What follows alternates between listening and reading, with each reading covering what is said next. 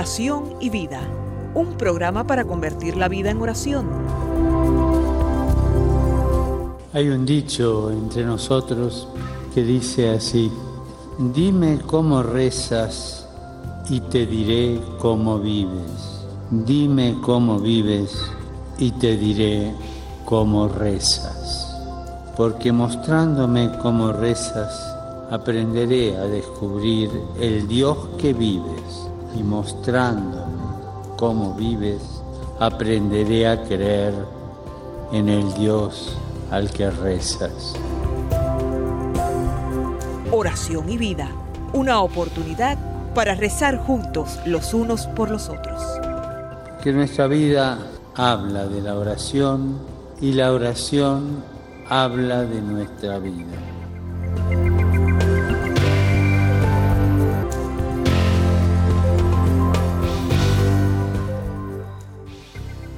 Ven Espíritu Santo, llena los corazones de tus fieles y enciende en ellos el fuego de tu amor. Envía tu Espíritu Creador y renueva la faz de la tierra. Oh Dios, que has iluminado los corazones de tus fieles con la luz del Espíritu Santo, haznos dóciles a sus inspiraciones para gustar siempre el bien y gozar de su consuelo. Te lo pedimos por Jesucristo nuestro Señor. Amén.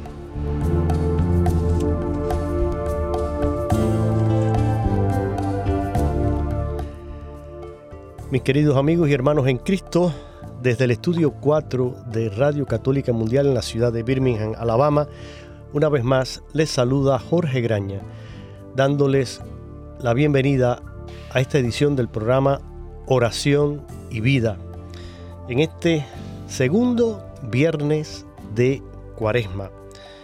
Continuamos avanzando en este tiempo fuerte de la liturgia en el que se mantiene abierta esa posibilidad para todos y cada uno de nosotros de hacer un proceso de conversión.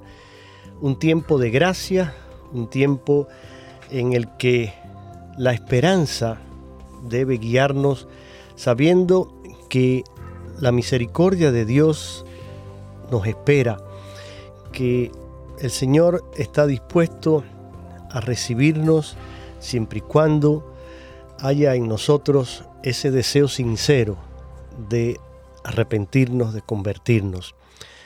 Un tiempo hermoso y, cada año es una nueva posibilidad que tenemos de transformar nuestra vida, de avanzar en el camino de la santidad, de avanzar en la virtud, en el bien, en el amor. Y no lo hacemos solo, lo hacemos en familia, lo hacemos en comunidad, toda una iglesia que avanza en esta cuaresma preparándose para celebrar los misterios de la pasión, muerte y resurrección de nuestro Señor Jesucristo, para entrar en esa etapa pascual en la que nos alegramos sabiendo que Él ha vencido a la muerte y ha vencido al pecado. Gracias a todos por su sintonía y les invito a que nos escriban a nuestro correo oración y vida arroba ewtn.com oración y vida arroba donde quiera que nos estés escuchando, recibe esta bienvenida. Yo sé que muchos nos escuchan a través de la aplicación que es gratuita y es la eh, aplicación nuestra EWTN, la pueden descargar y tiene su versión para lo mismo los teléfonos Android que los de la tecnología Apple. Tenemos nuestra página web ewtn.com Allí este programa, en concreto Oración y Vida, tiene su propia página y pueden también encontrar archivados los programas en formato de podcast por fecha, por título, con el nombre del invitado y el tema que hemos tratado. Y hablando de esto, hoy nos acompaña precisamente eh, alguien que bueno, no necesita presentación, es mi querido padre Jorge Perales, tocayo mío, eh, tenemos el, mismo nombre. Y el padre Jorge, ya por varios años, nos acompaña tocando temas que tienen que ver con parte de las especialidades de él y de las materias que imparte como profesor del Seminario Menor de San Juan María Vianney en la ciudad de Miami, ahí en la Florida. Y ya hace mm, varios meses, más de un año, habíamos comenzado un ciclo sobre la Sagrada Escritura a petición de, de ustedes y aprovechando que es una de las materias y de las especialidades del Padre, pues comenzábamos desde el Antiguo Testamento y ya estamos en el Nuevo y hemos eh, visto los tres primeros evangelios, los evangelios sinópticos, Mateo, Marcos y Lucas, y luego hoy nos vamos a adentrar en el cuarto evangelio, un evangelio hermoso, precioso, diferente a los tres que ya hemos visto. Pero antes de entrar ya en materia, pues un saludo al querido Padre Jorge. Padre, bienvenido. ¿Cómo, ¿Cómo está todo por la ciudad del sol? ¿Cómo andan las cosas? Muy bien, muchas gracias. Qué bien, qué bien. ¿Cómo va esa cuaresma? ¿Todo, todo bien? Muy bien. Sí, qué bueno, qué bueno. Ahorita dije, mm, claro, eh, el programa salía siempre los lunes, ahora estamos los viernes. Y bueno, hoy es viernes de abstinencia, porque estamos en cuaresma. Recuerden que se nos pide que hagamos abstinencia de comer carne los viernes. Lo pueden hacer todo el año, pero de manera especialísima en cuaresma. Eh, si quiere ayunar, pues también es un tiempo en el que precisamente esas dos cosas nos ayudan eh, de una forma física, diríamos, a ofrecer un sacrificio y a centrarnos en lo, más importante, ¿no? Eh, así que si quieres hacer ayuno, abstinencia y unirte en una meditación de la palabra del Señor, sería fabuloso y una manera muy hermosa de prepararte. Y el Evangelio que vamos a comentar hoy, es muy rico y tiene diálogos profundísimos, meditaciones, que sería pues muy provechoso también si, si quieres acercarte a Jesús de una manera diferente y verlo a través de los ojos del el evangelista San Juan, créeme que vas a entrar en profundidades que te harán descubrir eh, a un Jesús diferente, ni mejor ni peor que como lo hicieron los otros. Cada uno mm, escribió atendiendo a su punto de vista, al auditorio al que dirigía su evangelio, a su experiencia personal, y cada uno ha hecho una obra maravillosa porque es la obra de Dios inspirada eh, y el Espíritu Santo obró a través de estos eh, escritores sagrados y Mateo, Marcos y Lucas nos dejaron bellísimas páginas en el Evangelio. Juan lo hace diferente, Juan tiene sus propias fuentes, tiene otro modo de acercarse y de presentar a Jesús y eso es lo que vamos a estar viendo hoy aquí con el Padre Jorge. Y para entrar ya en materia, Padre Jorge, ¿quién es este Juan que conocemos como autor del cuarto evangelio. ¿Quién es San Juan? Siempre, se atribuye el cuarto evangelio al apóstol San Juan. El evangelio no eh, lo identifica por nombre, pero sí hay varios momentos en el evangelio en el cual se refiere al discípulo que Jesús amaba. Eh, ese título, o el discípulo amado, o el discípulo que Jesús amaba, eh, se identifica con Juan el apóstol que después también se identifica con Juan el Evangelista. Y es Juan, el hermano de Santiago. Ah, eso quería Y los dos son hijos de Zebedeo, los cuales también eran pescadores eh, en Cafarnaúm. Exacto. Y hubieran, al ser pescadores en, en, el, en eh, pues hubieran conocido también a, a, Pedro y Andrés, que eran también de allí. Ya. Y el, y el Evangelio vemos cómo Jesús los llama. Llama primero a Andrés y, y su hermano Pedro, y después más adelante, o sea, sigue por la orilla del lago y, y ve a Santiago y a Juan arreglando las, las redes de, sí, las redes de pesca del barco, claro, las redes de pesca eh, y los llama. Y entonces ten la frase que Cristo dice, que síganme y ahora en adelante serán pescadores de hombres. Exacto. Eh, en una, una catequesis que dedicó el Papa Emérito Benedicto XVI a los apóstoles, hablando de eh, San Juan como apóstol, dice, y lo voy a citar textual, dice él, Juan siempre forma parte del grupo restringido que Jesús lleva consigo en determinadas ocasiones. Está junto a Pedro y Santiago, lo que usted nos acaba de, de decir, cuando Jesús en Cafarnaúm eh, entra, dice, en casa de Pedro para curar a su suegra. Eh, con los otros dos sigue al maestro a la casa del jefe de la sinagoga, Jairo, a cuya hija resucitará. Todo esto aparece en el Evangelio de Marcos.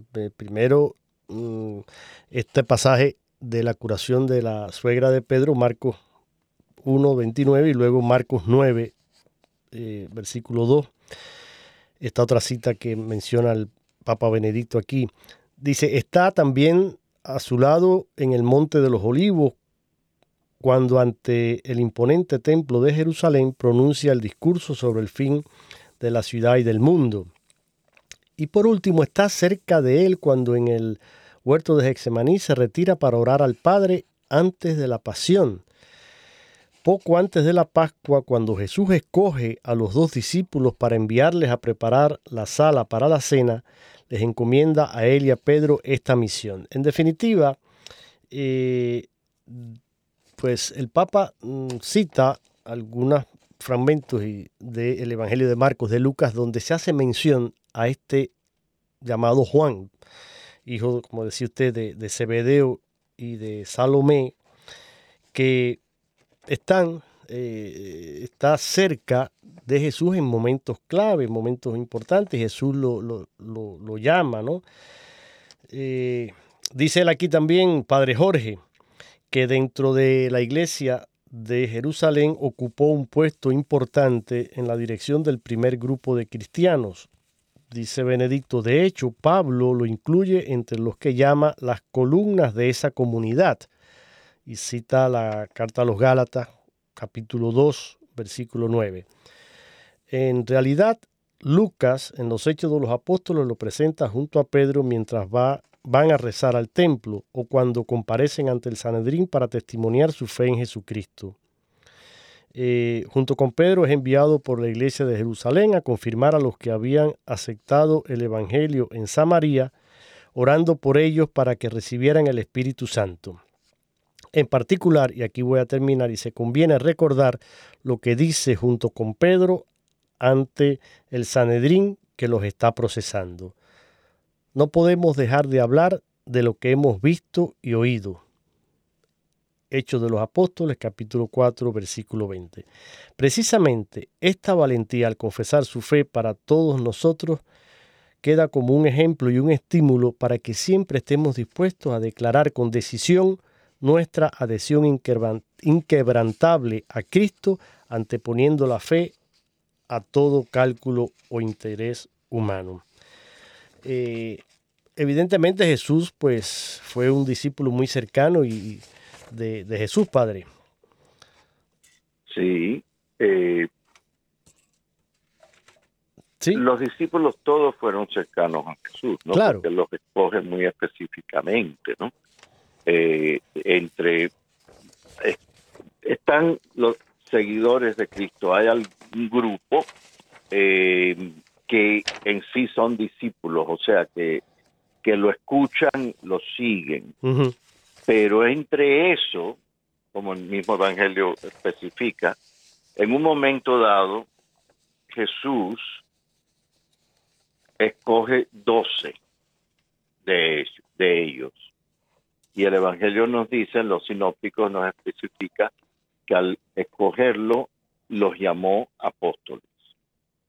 Claro. Entonces, ese grupo de los doce es el grupo íntimo de Jesús, dentro de un grupo más grande de discípulos, y entonces ese grupo más grande de discípulos entre los grupos grandes de las muchedumbres, etcétera, y, los distintos grupos. Claro, porque en, el, en, el, en, el, en el área. Sí, sí, eran muchos los que seguían a, Jesús. A Jesús.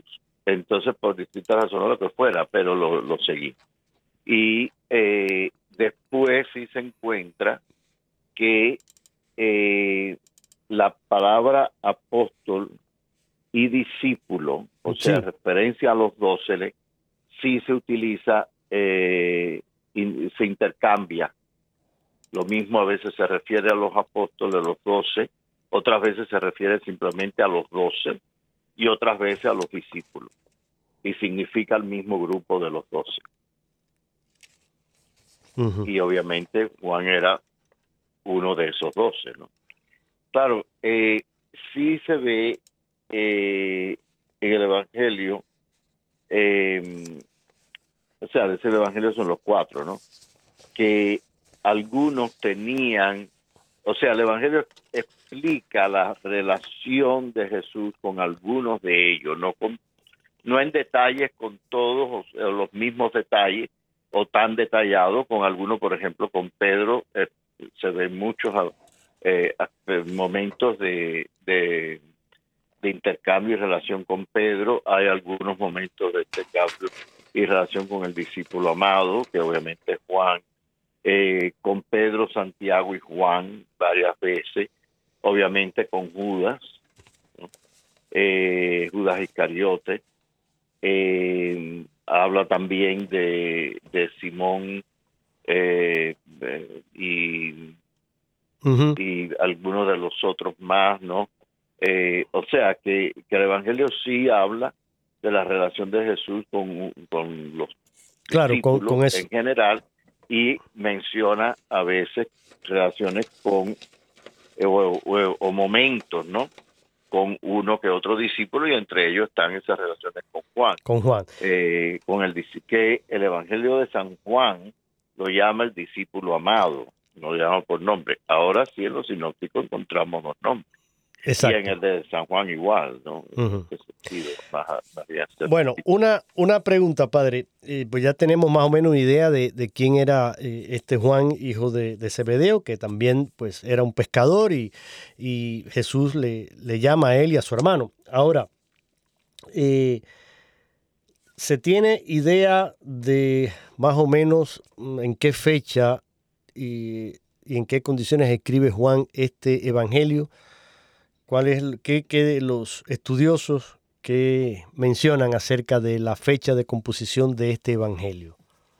Eh, se atribuye que es bastante tardía en el siglo I, hacia la década de los 90. Ya.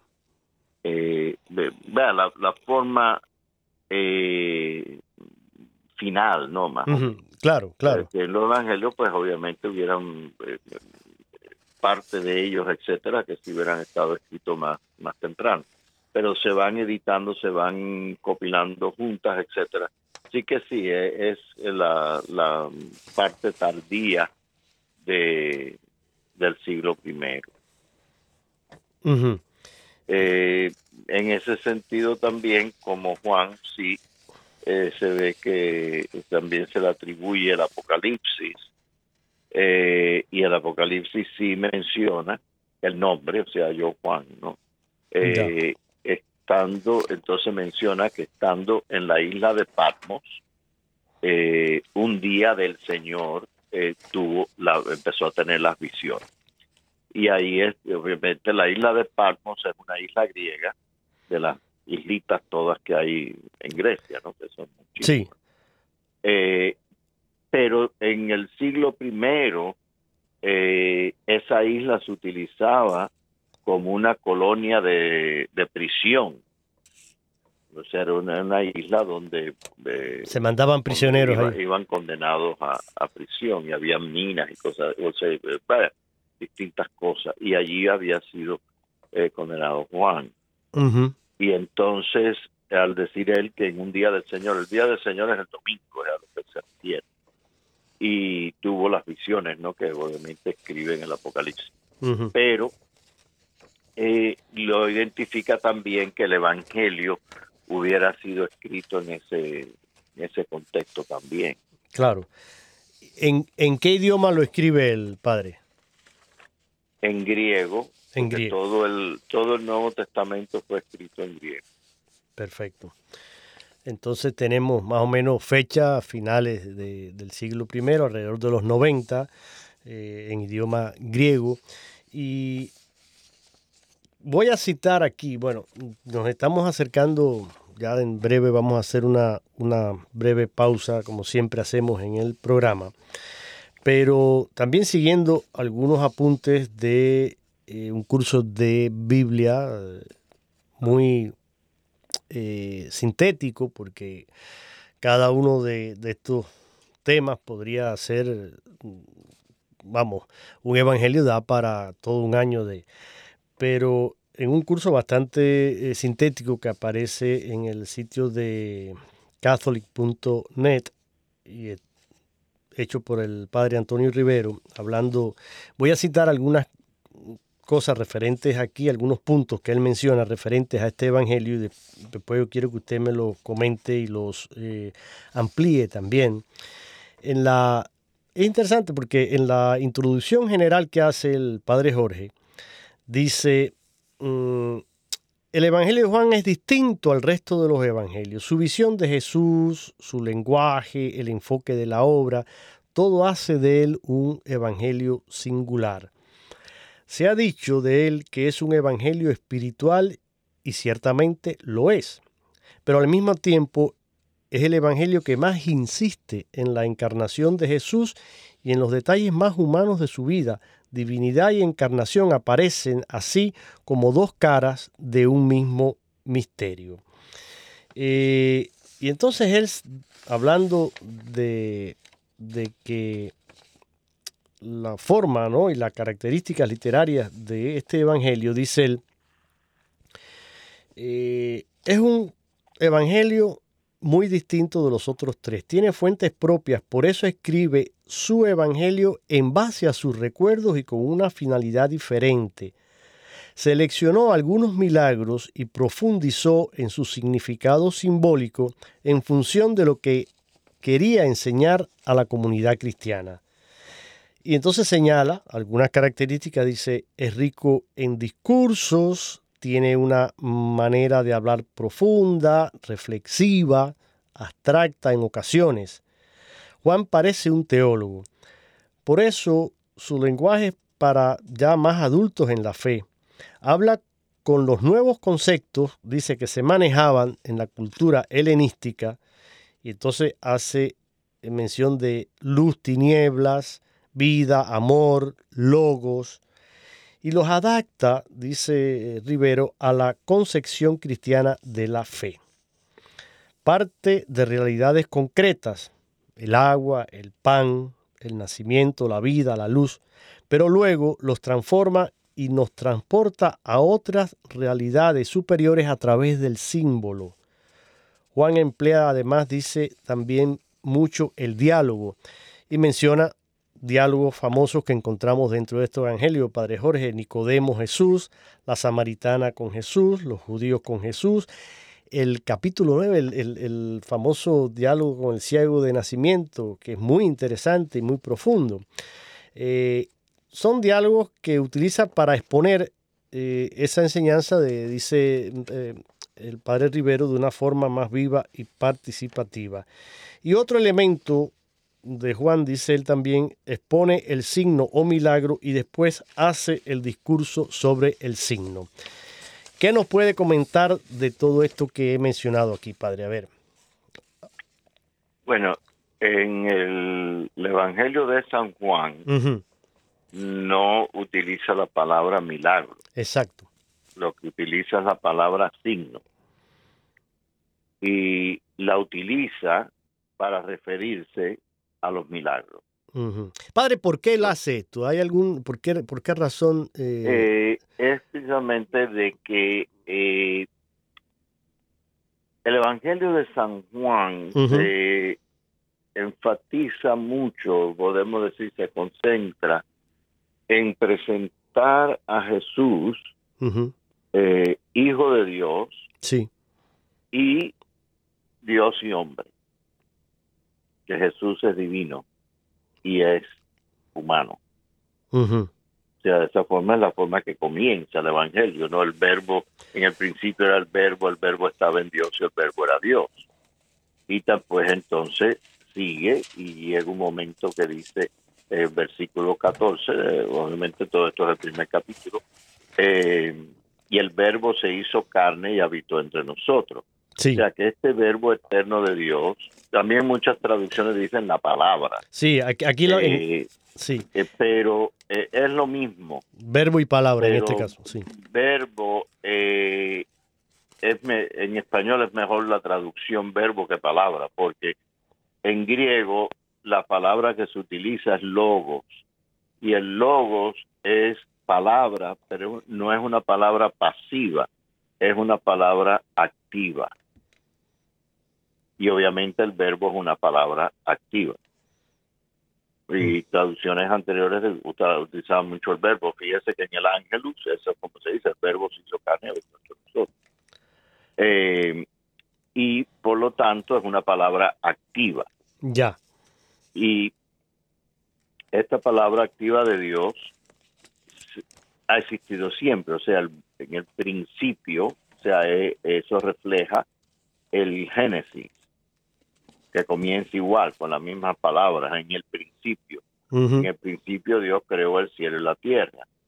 Y Juan utiliza ese mismo comienzo. En el principio existía el verbo. Sí, sí. Si quiere... el verbo es eterno, como Dios, porque estaba en Dios y era Dios. Exacto. Si quiere, mire, voy a, y voy a, porque es hermosísimo esto, padre, y usted nos lo está explicando de una manera eh, excepcional. Eh, leo textual aquí el, prólogo del Evangelio de San Juan. Al principio ya existía el verbo, y el verbo estaba junto a Dios, y el verbo era Dios. Ya al principio ella estaba junto a Dios. Todo fue hecho por Él, y sin Él no se hizo nada de cuanto llegó a existir. En Él estaba la vida y la vida era la luz de los hombres, la luz resplandece en la oscuridad y la oscuridad no pudo sofocarla. Vino un hombre enviado por Dios que se llamaba Juan. Este vino como testigo para dar testimonio de la luz a fin de que todos creyeran por él. No era él la luz, sino testigo de la luz. El verbo era la luz verdadera que con su venida al mundo ilumina a todo hombre. Estaba en el mundo, pero el mundo, aunque fue hecho por él, no lo reconoció. Vino a los suyos, pero los suyos no le recibieron. A cuantos le recibieron, a todos aquellos que creen en su nombre, les dio capacidad para ser hijos de Dios estos son los que nacen por vía de generación humana, ni porque el hombre lo desee, sino que nacen de Dios. Y el Verbo se hizo carne y habitó entre nosotros, y hemos visto su gloria, la gloria propia del Hijo único del Padre, lleno de gracia y de verdad. Padre Jorge, aquí hay una riqueza y una profundidad extraordinaria, pero eh, vale la pena y se los dejo de tarea, léanlo ustedes y tómenlo como eh, una eh, lectura para reflexionar, para meditar en esta semana de Cuaresma. Nos acercamos ya al segundo domingo de Cuaresma. a la vuelta, Padre, pues usted seguirá profundizando en, este contenido teológico y espiritual del Evangelio de, San Juan y también la, división y el contenido más o menos temático que, tiene, la estructura, digamos, que tiene este Evangelio. Pero les invito a tanto a usted como a nuestros oyentes a una breve pausa musical con una canción precisamente eh, dedicada al evangelista San Juan y cantada por un grupo de eh, Cochabamba en Bolivia.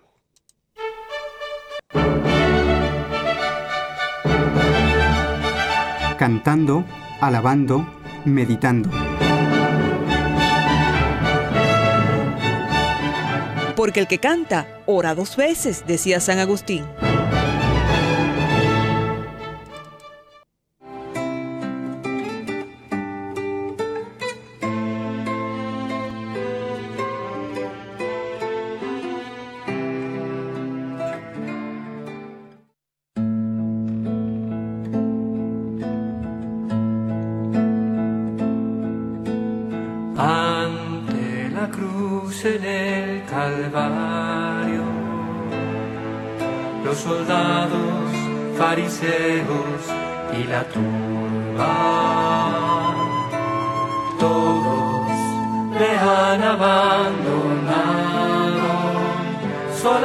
Ha quedado María y el discípulo amado. Mujer, ahí tienes a tu hijo y al discípulo amado le ahí tienes a tu madre. Juan dichoso Juan, el primer después de Jesús el primer hijo, estuviste con María ante la cruz y por eso recibiste de Jesús a María como madre. Muy valiente y arrojado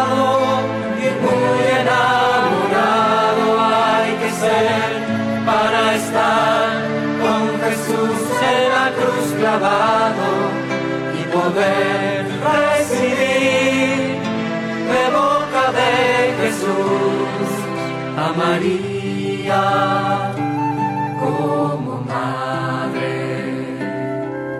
Quiero ser como tu Juan, el discípulo amado. Juan, dichoso Juan, el primer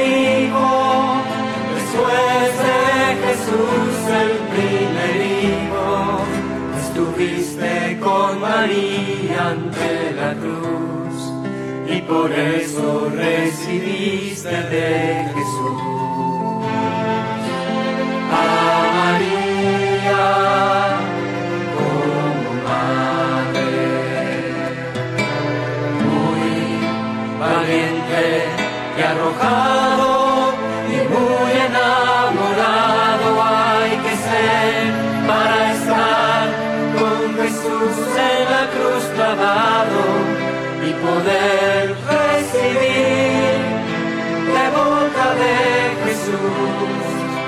María como madre.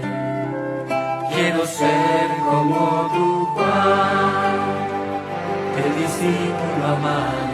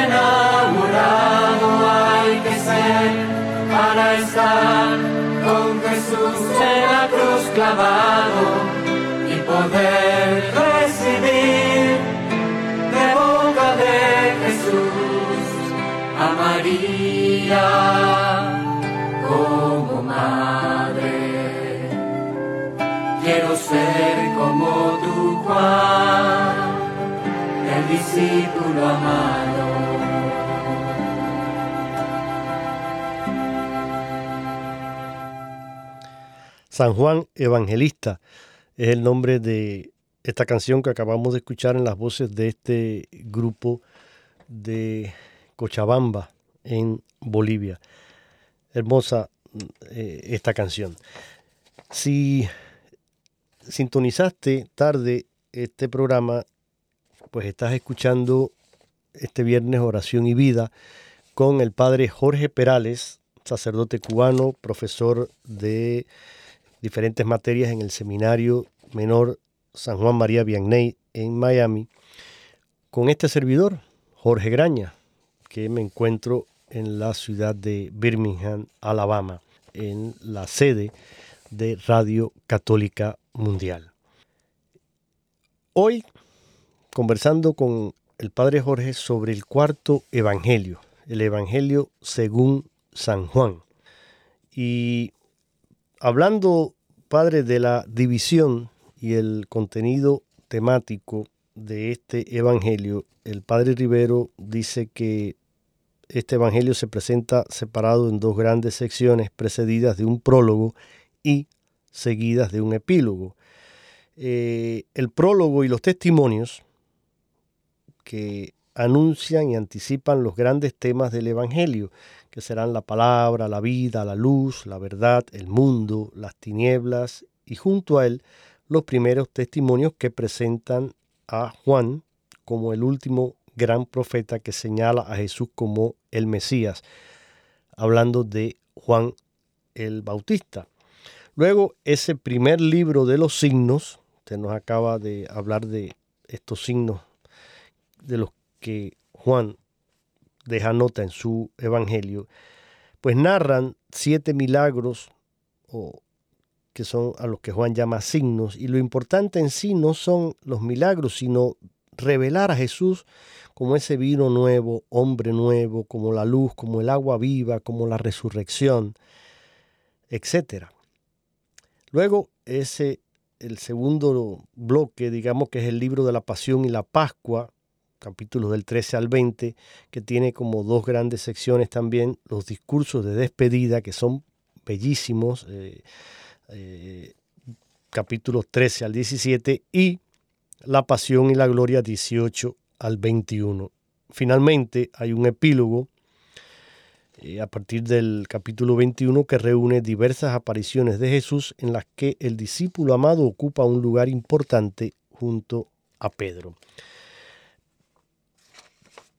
Padre Jorge, hay una insistencia en el Evangelio de Juan de presentar a, Jesús como eh, hijo de Dios, como eh, presentar y destacar su divinidad. Había, eh, había dificultad en, en, aquel momento en, en, alguno de los, claro, de los grupos, de los seguidores que veían quizás rivalidad, podemos decir, entre Juan Bautista y Jesús, que no aceptaban esta divinidad de Jesús, por eso esa, ese deseo y esa intención explícita también de, Juan de destacar esta divinidad de Jesús, pero a la vez también eh, recalcando su humanidad.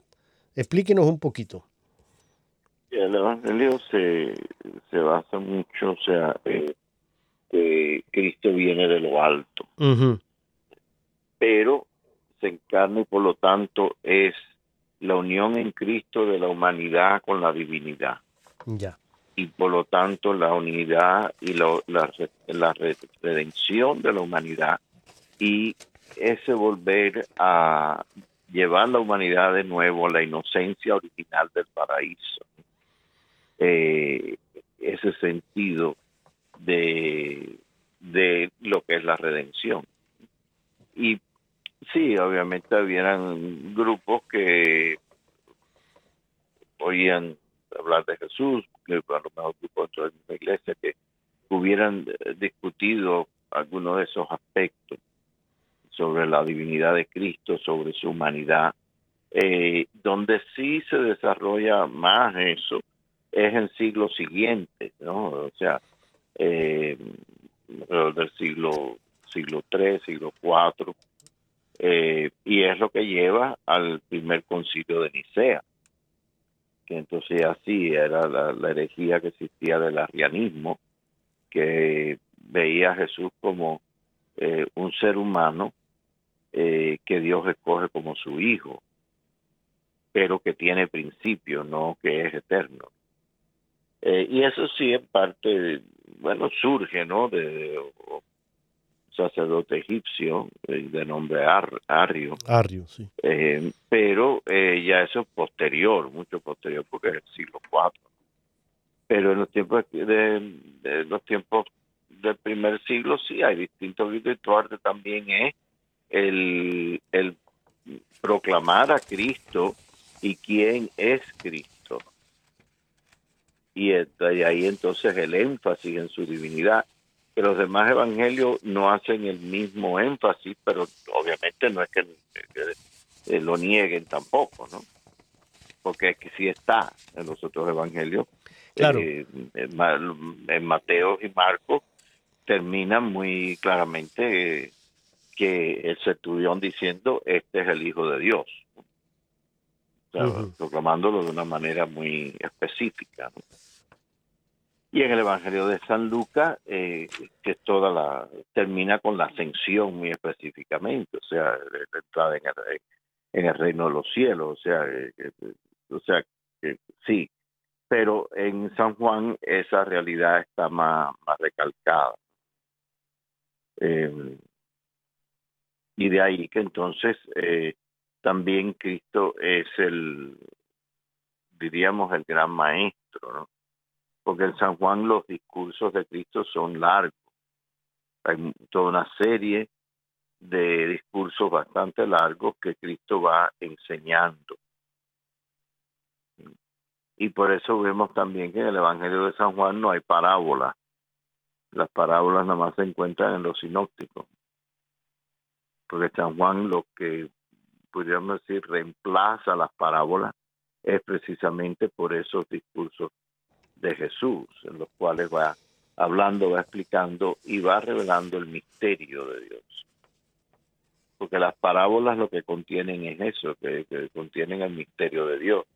Entonces, por lo tanto, aquellos que, que sí eh, tienen el corazón y la mente y la vida dispuesta a escuchar y profundizar y eh, meditar en el corazón, ¿no? Como dice San Lucas, ¿no? De la Virgen.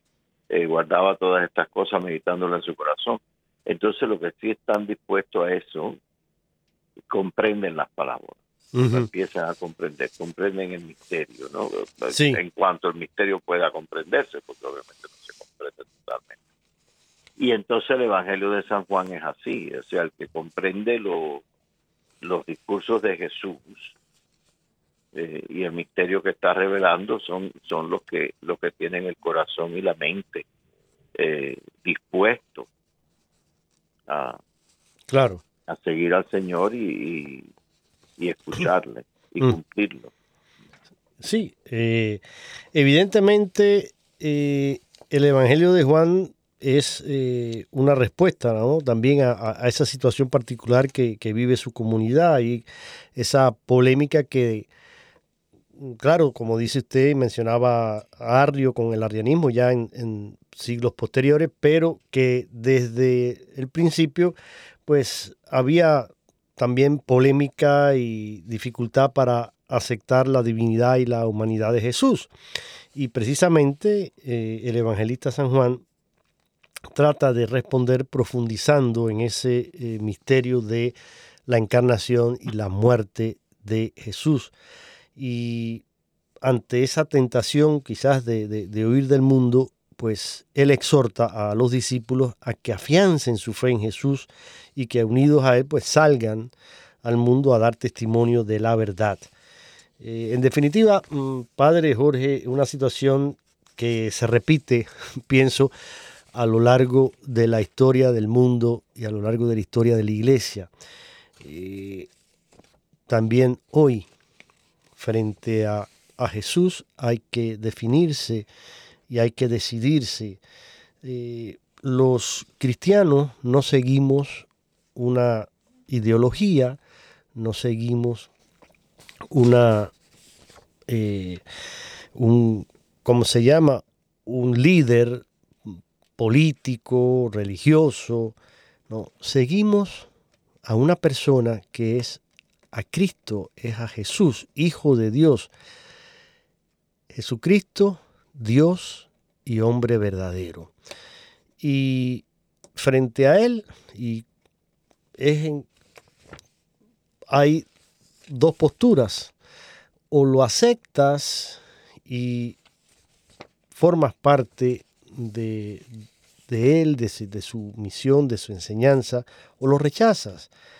Pero esto sucedió en aquel tiempo, sigue sucediendo, y por eso, mm, Padre Jorge, pienso que este tiempo de cuaresma, pues es especial para que meditemos sobre esta realidad y sobre nuestra realidad y la sinceridad de nuestro cristianismo, de nuestra fe. Si de verdad esa fe transforma mi vida, si de verdad soy fiel a, este Jesús que me ha llamado, como llamó a sus discípulos, pues también la fe es un don, es un regalo que Dios nos hace y hay que ser agradecido, pero a la vez también corresponder a esa gracia y a ese llamado con un corazón generoso y abierto. Creo que esto nos puede servir como meditación también para estos días de cuaresma. El padre Rivero aquí, eh, mi querido padre Jorge, dice, eh, bueno, señala algunos puntos también en cuanto al contenido. Dice, se le llama el Evangelio espiritual eh, por sus largos también discursos, que son discursos meditativos, hay elaboración de temas, el pan de vida, eh, el agua, el espíritu, la verdad, que dice, eh, no son tanto palabras de Jesús, sino discursos sobre Jesús.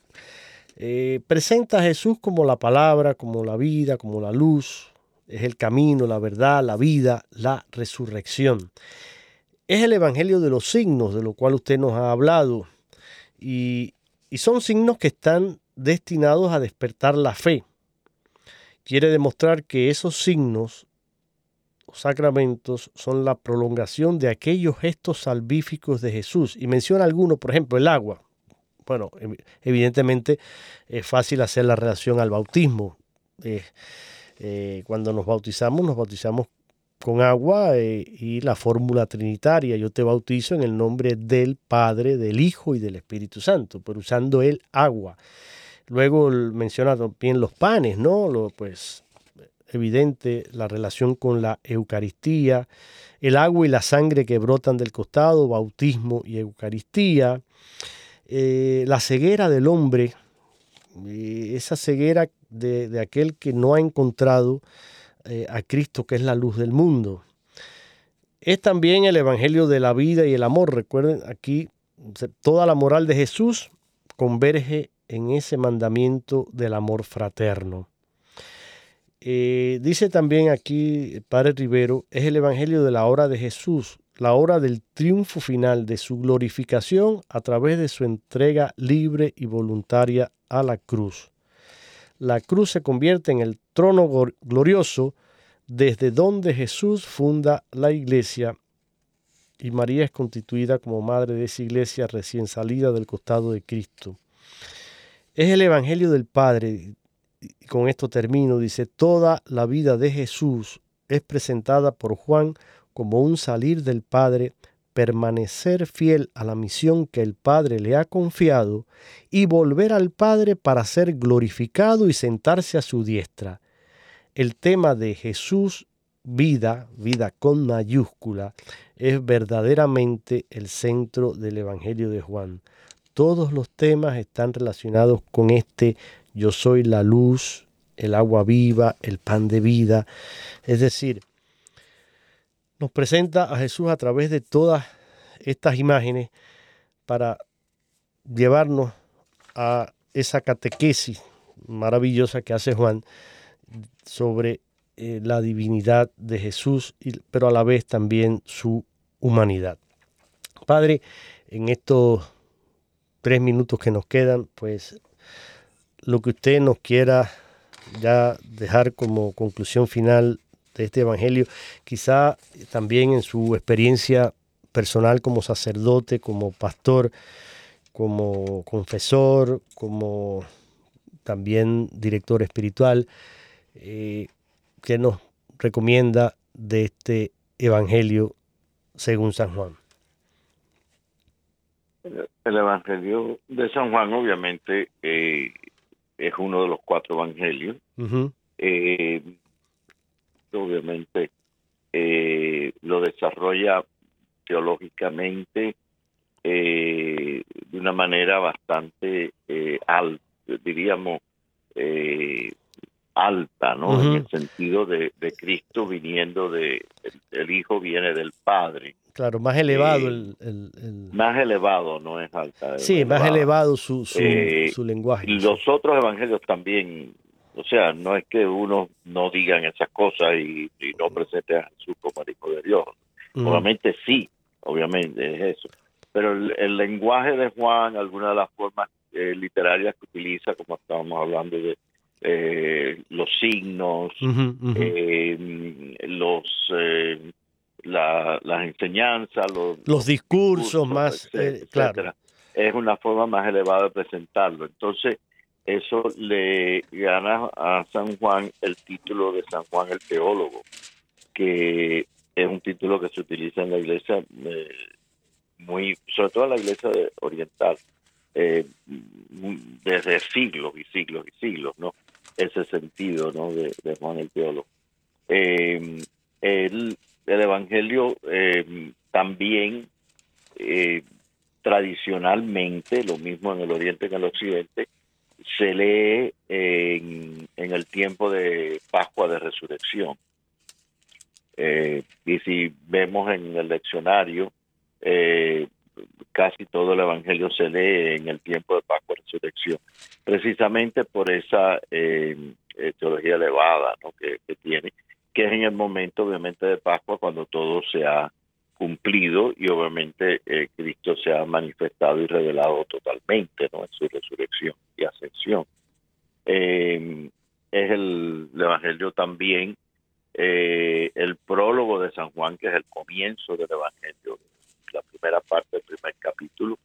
en la iglesia romana se lee tradicionalmente el día de Navidad. Ya sea, no en la medianoche, eh, pero en el día, la misa de por la mañana. Recuerda que hay misas para Navidad. Padre, son cuatro porque está la vigilia. Claro. Eh, todas esas cosas están presentes. Bueno, pues yo les invito, porque ya se nos viene el tiempo encima, a que lean este Evangelio en la cuaresma. Hay textos preciosos y les van a ayudar muchísimo. Padre, denos la bendición, por favor. Que Dios los bendiga y la Virgen los acompañe. Amén. Gracias a todos por su sintonía. Tengan un feliz y bendecido fin de semana. Recuerden, busquen el Evangelio de San Juan y medítenlo, háganlo oración.